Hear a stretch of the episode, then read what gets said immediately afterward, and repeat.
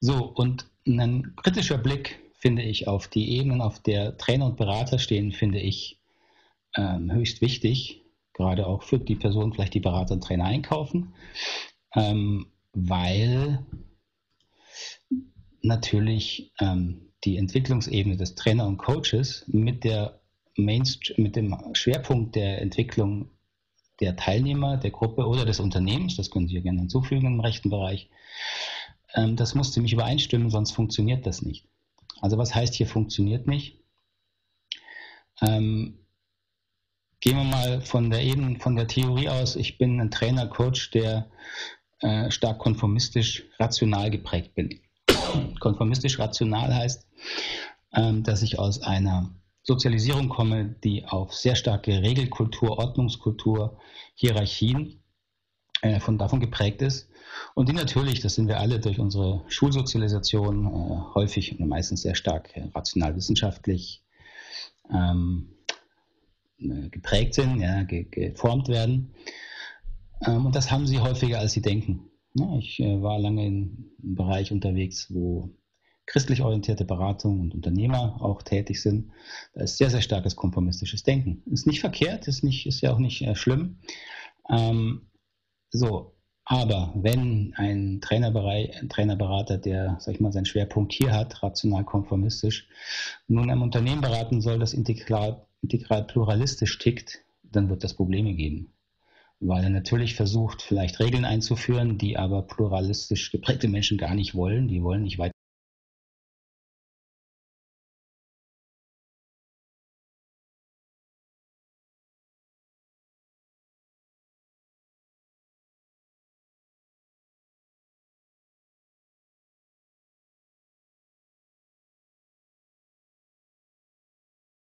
der Regeln.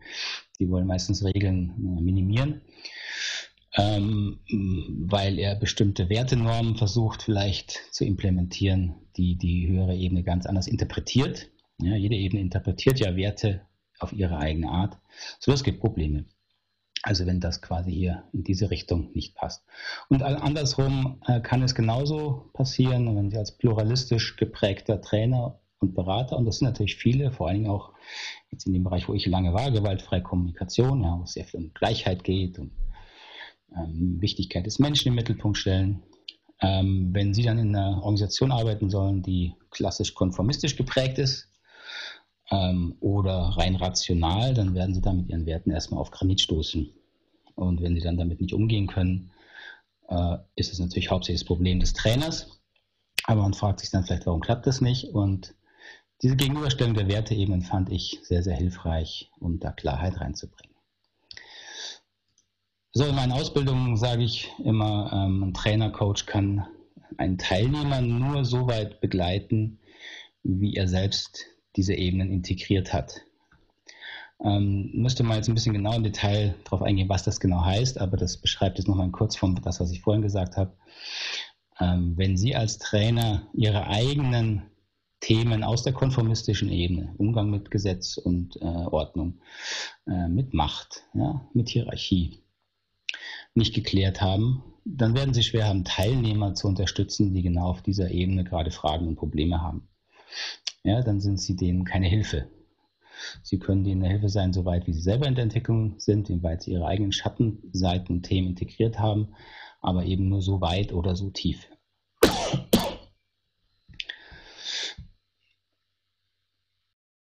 So das nur so als, ähm, sage ich mal, Einstieg in das Thema, weil es oft übersehen wird, dass die Persönlichkeitsentwicklung der Berater und Trainer eben in diesem Bereich, wo es um Arbeit mit Menschen und Organisationen geht, äh, eigentlich ein zentrales Thema sein sollte.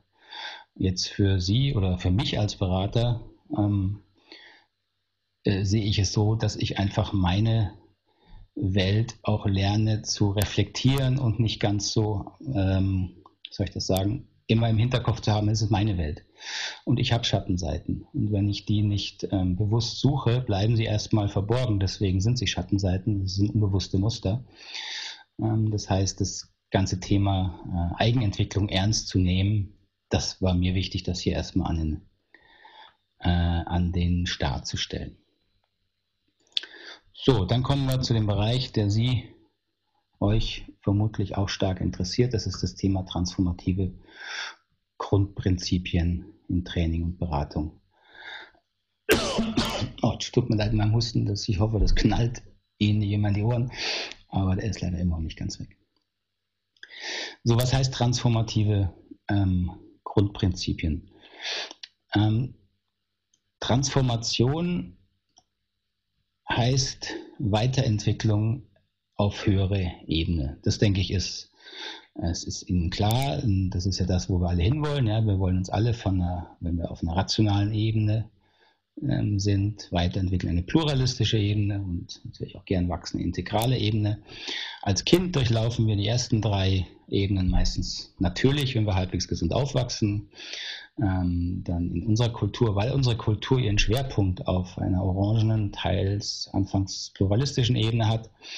Ähm, das ist der Schwerpunkt, zu dem wir hochgezogen werden als Individuen. Ja? Da haben wir auch gar nicht so viel Auswahl. Äh, das äh, überschätzt man häufig, was wir da Einfluss haben das ist, wie ich immer gern sage, Mutterkultur, die uns da hinbringt. Ja, das ist einfach eine Norm in uns. Pluralistisches Denken ist ja auch eine starke Norm, also Gleichberechtigung beispielsweise, Gleichberechtigung vor dem Gesetz, ähm, Gleichberechtigung von Mann und Frau ist eine, in unserer, in Mitteleuropa eine kulturelle Norm. Und wenn wir aufwachsen, dann kriegen wir das, das saugen wir mit der quasi Anführungszeichen Muttermilch auf und das äh, integrieren wir und so werden wir auf dieser Ebene hochgezogen. So, das ist Transformation und die würden wir natürlich gerne unterstützen. Wichtig ähm, für den Bereich, ähm, welche ähm, Seminarparadigma, Methoden gibt es aber, ist, dass wir alle drei Entwicklungsrichtungen kennen und unterscheiden können. So, und die zweite sehr große Entwicklungsrichtung ist eben die Translation. Translation bedeutet, dass wir uns auf der Ebene, auf der wir uns befinden, weiterentwickeln. Also hier in dem Beispiel, deswegen ist das Orange, nehmen wir einfach eine Führungskraft, die äh, rational, modern, wissenschaftlich geprägt ist. Ähm, und die kann natürlich auf dieser Ebene enorm wachsen. Ja, die kann Führungstechniken lernen, die kann Kommunikation lernen, die kann neue Sprachen lernen, die kann äh, ganz neuen Beruf lernen. Ähm, all das ist Translation. Also all das, was wir als Know-how, als Wissen, als Fähigkeiten bezeichnen, äh, können wir uns aneignen, ohne deswegen einen transformativen Schritt nach oben zu machen. Also ich äh, mache manchmal gerne das provokative Beispiel, weil es einfach deutlich macht, ähm, Sie können auch als Verbrecher fünf neue Sprachen und Buchhaltung und noch Klavier lernen. Ist alles Translation, deswegen bleiben Sie aber vielleicht ein äh, auf ethischer Ebene gesehen egozentrischer Verbrecher, der sich nicht darum kehrt, was haben ihre äh, Handlungen Auswirkungen für andere Personen. So, ähm, das ist Translation. Und wenn man das nicht unterscheiden kann, kommt man in Probleme. Wenn man denkt, dass jede, äh, jedes Lernen, jede Weiterentwicklung ähm, Transformation ist oder auch nur fördert, kommt man in Probleme, weil das nicht aus meiner Sicht nicht der Fall ist und die Forschung zeigt das auch. Ja? So, und es gibt Regression, das nur kurz, natürlich, da wollen wir natürlich nicht hin, das passiert aber, ähm, ist auch ein natürlicher Anpassungsmodus unseres Organismus. Ähm, und es gibt auch, wenn man genau hinguckt, gibt es manchmal Seminarmethoden, Unterstützung, die eher regressiven Charakter haben. Können wir im Detail nochmal hingucken, wenn Sie das interessiert. So, also mein, äh, meine Hauptaussage hier oder eine, die äh, mir wichtig ist, ist, dass wir also drei Seminar Fortbildungsparadigma unterscheiden müssen. Wir müssen transformative Fortbildung von translativer Fortbildung und auch von regressiver Fortbildung unterscheiden. Translative Fortbildung fördert Know-how und Wissen. Transformation fördert Bewusstheit. Da komme ich gleich nochmal hin, warum da Bewusstheit im Zentrum steht. Und Regression ist das, Umge um, äh, das Umgekehrte, das fördert eher das Unbewusste oder es ähm, lässt das Unbewusste da, wo es ist und fördert keine Weiterentwicklung. So, Translation fördert Know-how. Ja? Und äh, aus meiner Erfahrung, ich hatte viele, viele Trainer in meiner Ausbildung und viele, viele Methoden und Tools kennengelernt, äh, würde ich sagen, das ist manchmal ein bisschen provokativ. Ich stehe aber dazu, dass die Mehrheit der Methoden und Tools, die Sie auf dem Seminar- und Trainingsmarkt finden, fördert Translation und nicht Transformation. Ähm, und wie gesagt, das muss man immer in Kombination mit dem Trainer sehen. Ein Trainer, der diese Unterscheidung kennt, kann natürlich äh, Methoden so einsetzen, dass sie transformativ wirken. Wenn das der Trainer aber nicht kann, ist die Chance sehr gering, dass das in Richtung einer Weiterentwicklung, einer Transformation geht. So, Entschuldigung. So, warum habe ich den Vortrag Oldschool genannt? Das möchte ich auch ganz kurz sagen. Für mich ist translative Entwicklung wird vermutlich auf Dauer oldschool. Was meine ich damit?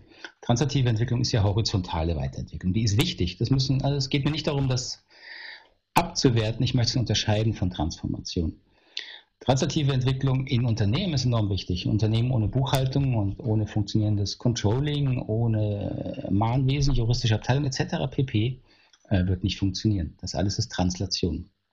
Nur diese horizontale Entwicklung und Weiterbildung auch in Organisationen, das zeigt einfach die Praxis, kann im Grunde mindestens gleich gut und teilweise besser durch interne Mitarbeiter geschehen als durch externe Trainer. Davon bin ich überzeugt.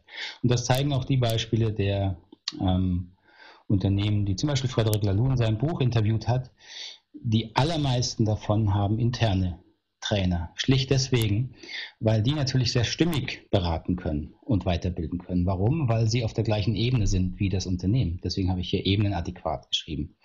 Also wenn ich ein äh, Unternehmen habe, was halt sehr eine bestimmte Ausformung von pluralistischem Denken hat, bestimmte eigene Gesetze, eigene Regeln, eigene Rituale, dann würden natürlich interne Mitarbeiter sehr viel besser dort Fortbildung machen können. Dass es günstiger ist, ist, denke ich, selbsterklärend.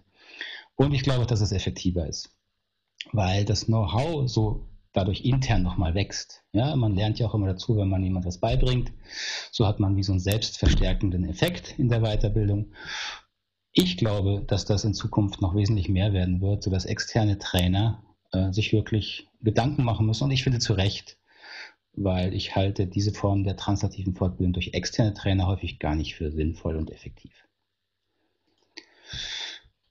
Transformation dagegen, wie gesagt, fördert Know-Why oder in dem Bewusstheit. Also Know-Why habe ich genannt, weil es das Nachdenken fördert. Das Nachdenken über mich und das Nachfühlen. Ja, das äh, ist natürlich wichtig. Nachdenken allein, damit kommen wir nicht weit. Unsere äh, Gefühle steuern natürlich wesentlich mehr unsere Verhalten, als wir das ähm, häufig wahrhaben wollen. Und das müssen und sollten transformative Trainer, Berater auch kennen. So, jetzt möchte ich Ihnen kurz, äh, das ist die komplizierteste Folie, ich habe kurz auf die Uhr geguckt, aber wir sind gut in der Zeit, ähm, erklären, was heißt erklären, äh, ein Bild geben, wie man heute zumindest gut erforscht hat, was in der Transformation ähm, äh, passiert bei Menschen. Ich habe es hier ein bisschen äh, großspurig wie funktioniert Transformation genannt. Das ist ein bisschen übertrieben, gebe ich zu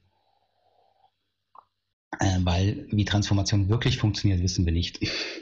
Also es gibt, wir wissen nicht wirklich, was dazu führt, ähm, dass Menschen innerliche, grundlegende, transformierende Erfahrungen und Entwicklungen durchmachen. Es gibt viele, viele Beispiele, dass Menschen nach einer Meditation, beim Naturspaziergang, nach einem tollen Gespräch, äh, nennen sie irgendetwas, was äh, eine, eine berührende Erfahrung ist, dass das Menschen transformiert hat. Da gibt es viele, viele Beispiele.